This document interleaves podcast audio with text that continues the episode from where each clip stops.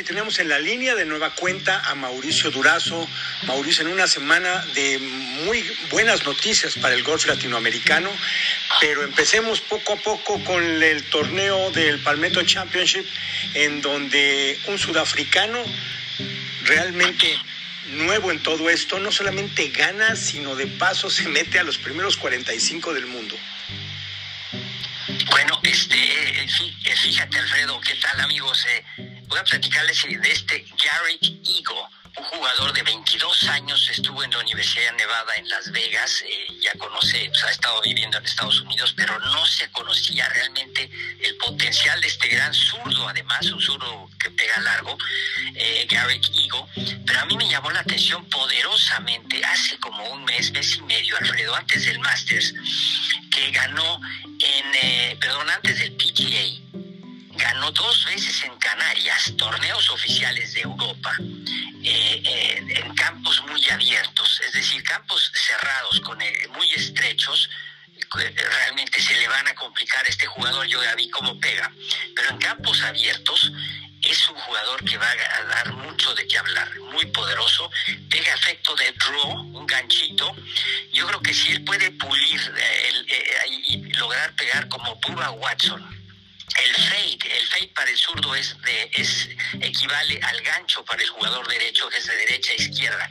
Si él puede lograr eh, pulir ese fade y empezar a pegarlo, puede ser uno de los mejores del mundo, sin duda alguna. Ahora, se registró un gran drama en este torneo. Primero, un torneo nuevo en Palmetto, en Congaree, en South Carolina, donde aparentemente el favorito era Dustin Johnson, uno de los locales ahí, él nació ahí, pero llega este día final y se dio una situación increíble donde también participó el venezolano Jonathan Vegas, quien lamentablemente un bogey en el 16 le impidió ir a un desempate, pero quien fue el gran perdedor fue perdedor fue Jason Hadley, que tenía todo para ganar, una gran ventaja, la desperdició, tres bogies en los últimos hoyos y ahí echó a perder el torneo, pero no hay que demeritar a este Garrick Higo, el único en el field Alfredo que puedo sacar en conclusión que tiró cuatro rondas por abajo de 70 golpes, con 11 bajo par. No hubo desempate, varios, seis jugadores se quedaron a un solo golpe, incluyendo a, Jonathan Vegas. Y eh, bueno, otro que tuvo una gran oportunidad es Bo Van Pelt, un gran veterano que no contendía en nueve años en un torneo oficial del PGA Tour. Así que fue gran drama, pero la victoria para este jugador sudafricano de 22 años de edad, que bueno, ya tiene tres títulos en menos de dos meses, Alfredo. No hay que demeritar este ascenso poderoso de Garrick Eagle un ascenso poderoso, sino lo coloca de golpe y porrazo entre los primeros 40, 45 en, en, la lista de manera inmediata. Así es, una gran victoria de Garrick Eagle. Bien, pues también vamos a hablar de la victoria de esta finlandesa Matilda Castren en, en, lo que fue el torneo de la LPGA en esta semana y vaya que tuvo una buena pelea con la taiwanesa Min Lee y también con Lauren, Lauren Kim, Mauricio.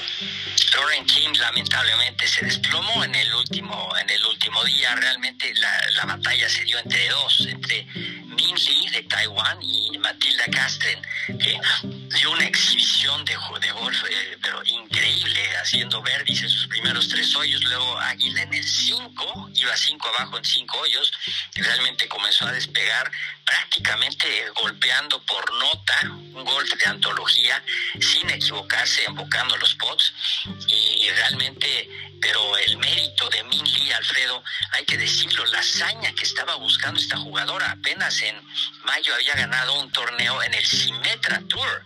O sea, lo que estaba eh, intentando Min Lee era, es algo que no tiene precedentes, ganar consecutivamente torneos en el Symetra Tour y en el LPGA, pues realmente nadie, ninguna jugadora lo ha hecho. Ella estuvo muy cerca de lograrlo. Apenas en mayo ganó el, mismo torneo que había ganado justamente eh, Matilda Castren el año pasado. También el ascenso de ella es impresionante porque en octubre apenas ganó en el Symetra Tour y llevaba 15 participaciones solamente en la LPGA, esta jugadora de 26 años de edad, que bueno, pues ahora es la primera jugadora finlandesa que conquista un torneo oficial, y, pero fíjate, el duelo se mantuvo casi hasta el final, gracias a la perseverancia y al muy buen juego de Min Lee, un gran torneo sin duda este en Lake Merced en el área de San Francisco. Lamentablemente Albán Valenzuela que pintaba mucho, sabemos que estudió en Stanford, eh, fue como un regreso a casa para ella jugar en esa área, pero en el último día pues un 80 pues la sacó totalmente de competencia. Así es, Mauricio. Y bueno, la noticia sin duda de la semana es la gran victoria de, del chileno Mito Pereira en el BMW Charity. Y con esto captura su tercer título de la temporada y se va directo al PGA Tour y estará junto con Joaquín Niman en el máximo circuito, con lo que Chile será un gran, gran país protagónico en el mismo alguna, qué racha, eh, en qué racha se montó Mito Pereira en este año. En este año se ve, se, es muy observable y es evidente lo que ha dedicado y lo que ha practicado y cómo ha subido su juego. Recordarás, Alfredo, que esta temporada es compuesta, así que su último torneo, eh, él ganó muy temprano en la temporada, en el año pasado, antes de la pandemia, en Bogotá.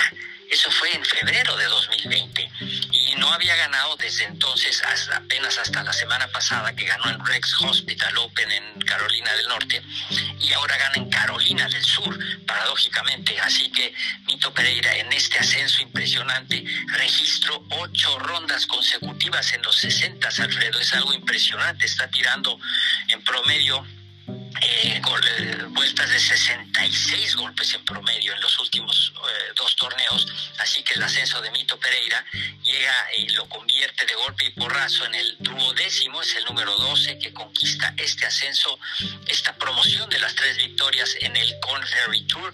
El último había sido Wesley Bryan en 2016 y el antepenúltimo Carlos Ortiz en 2014, para que se den ustedes cuenta de que no, no es algo fácil de lograr y había otros jugadores también en esta promoción, Alfredo, que se mantienen, por supuesto, que son Stefan Jaeger, el alemán, eh, Davis Riley y Cameron Young, estadounidenses. Ellos todavía están en esta promoción y todavía pueden lograr el ascenso con otra victoria. Sin duda, una victoria impresionante de Mito Pereira lo hizo borrando del mapa a Justin Lower en la ronda final con un 64 impresionante.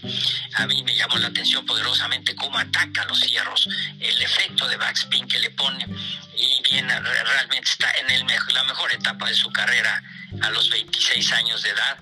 Eh, nació en el mismo año que esta finlandesa Matilda Castren otra jugadora mexicana que también empieza a tener un gran momento es Ingrid Gutiérrez de, Morelos, México, allá en Michigan, Mauricio quedando en la cuarta posición en el circuito del Simetra Tour. Eh, bien por Ingrid porque va, va incrementando la calidad de su juego y los resultados se están dejando notar. No, y muy buenos scores, además, jugando de menos a más. Eh, como lo hizo Matilda Se me olvidó mencionar, siempre anotando mejor ronda el día siguiente que el anterior. Eh, y ahora Ingrid Gutiérrez Núñez, un eh, gran torneo que se lo llevó finalmente una compañera de Florida State University de, Matilda Castren, que se llama Morgan Metro, se llevó el título. jugando extraordinariamente, pero Ingrid Gutiérrez con siete verdes en la ronda final, realmente bajo presión, eh, pues jugó extraordinariamente. Y con ello, Alfredo, con este cuarto lugar, asciende al número 26 en la lista de ganancias. Creo que eh, de poco a poco Ingrid puede ir ascendiendo en la clasificación y no dudemos que lo vaya a hacer maravilloso por Ingrid Gutiérrez y cambiándonos rápidamente al escenario amateur en México, el argentino Vicente Marcilio se llevó el México International Amateur celebrado allá en, Coahuila.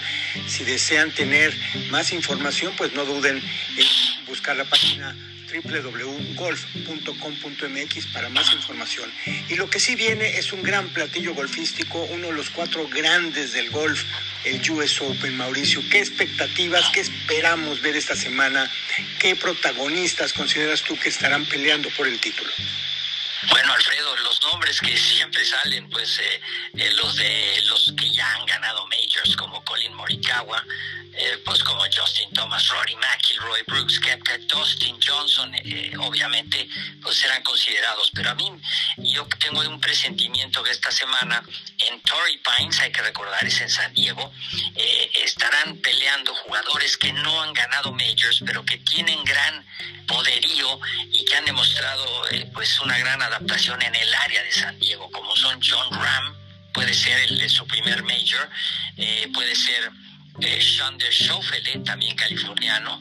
Otro es Patrick Cantley, que también acaba de ganar. Y eh, Mark Leishman de Australia también y Jason Kokrak y Tony Finau. Creo que son jugadores que hay que estar viendo de cerca eh, como contendientes y que pudieran eh, lanzarse en, este, en esta semana y capturar su primer major. Pero no olvidemos que, bueno, primero la ausencia de Tiger Woods. Estarán muchos recordando que su último US Open fue precisamente en Torrey Pines y, creo que eso se va a suplir, esa ausencia que pues sin duda siempre es, es notable por la presencia de Phil Mickelson. Phil Mickelson llega realmente con una inercia tremenda después de haber ganado el PGA Championship de manera sensacional. Y ahora en San Diego, él creció en el área de San Diego, así que Phil Mickelson va a ser el héroe, uno de los héroes locales, Alfredo, en el que hay que poner los ojos porque podría ser una historia también increíble eh, que finalmente lograra el Grand Slam, el Grand Slam de carrera, que es el, el último de los cuatro, Alfredo, que le pues que le resta por ganar a Phil Mickelson es el US Open. Así que y cumplirá años además. Él cumple en la semana del US Open, si no mal recuerdo, el 16 de junio cumplirá 51 años. Así que sería una gran historia. Pero no olvidemos, Alfredo, también la presencia de los hermanos, los hermanos Carlos y Álvaro Ortiz.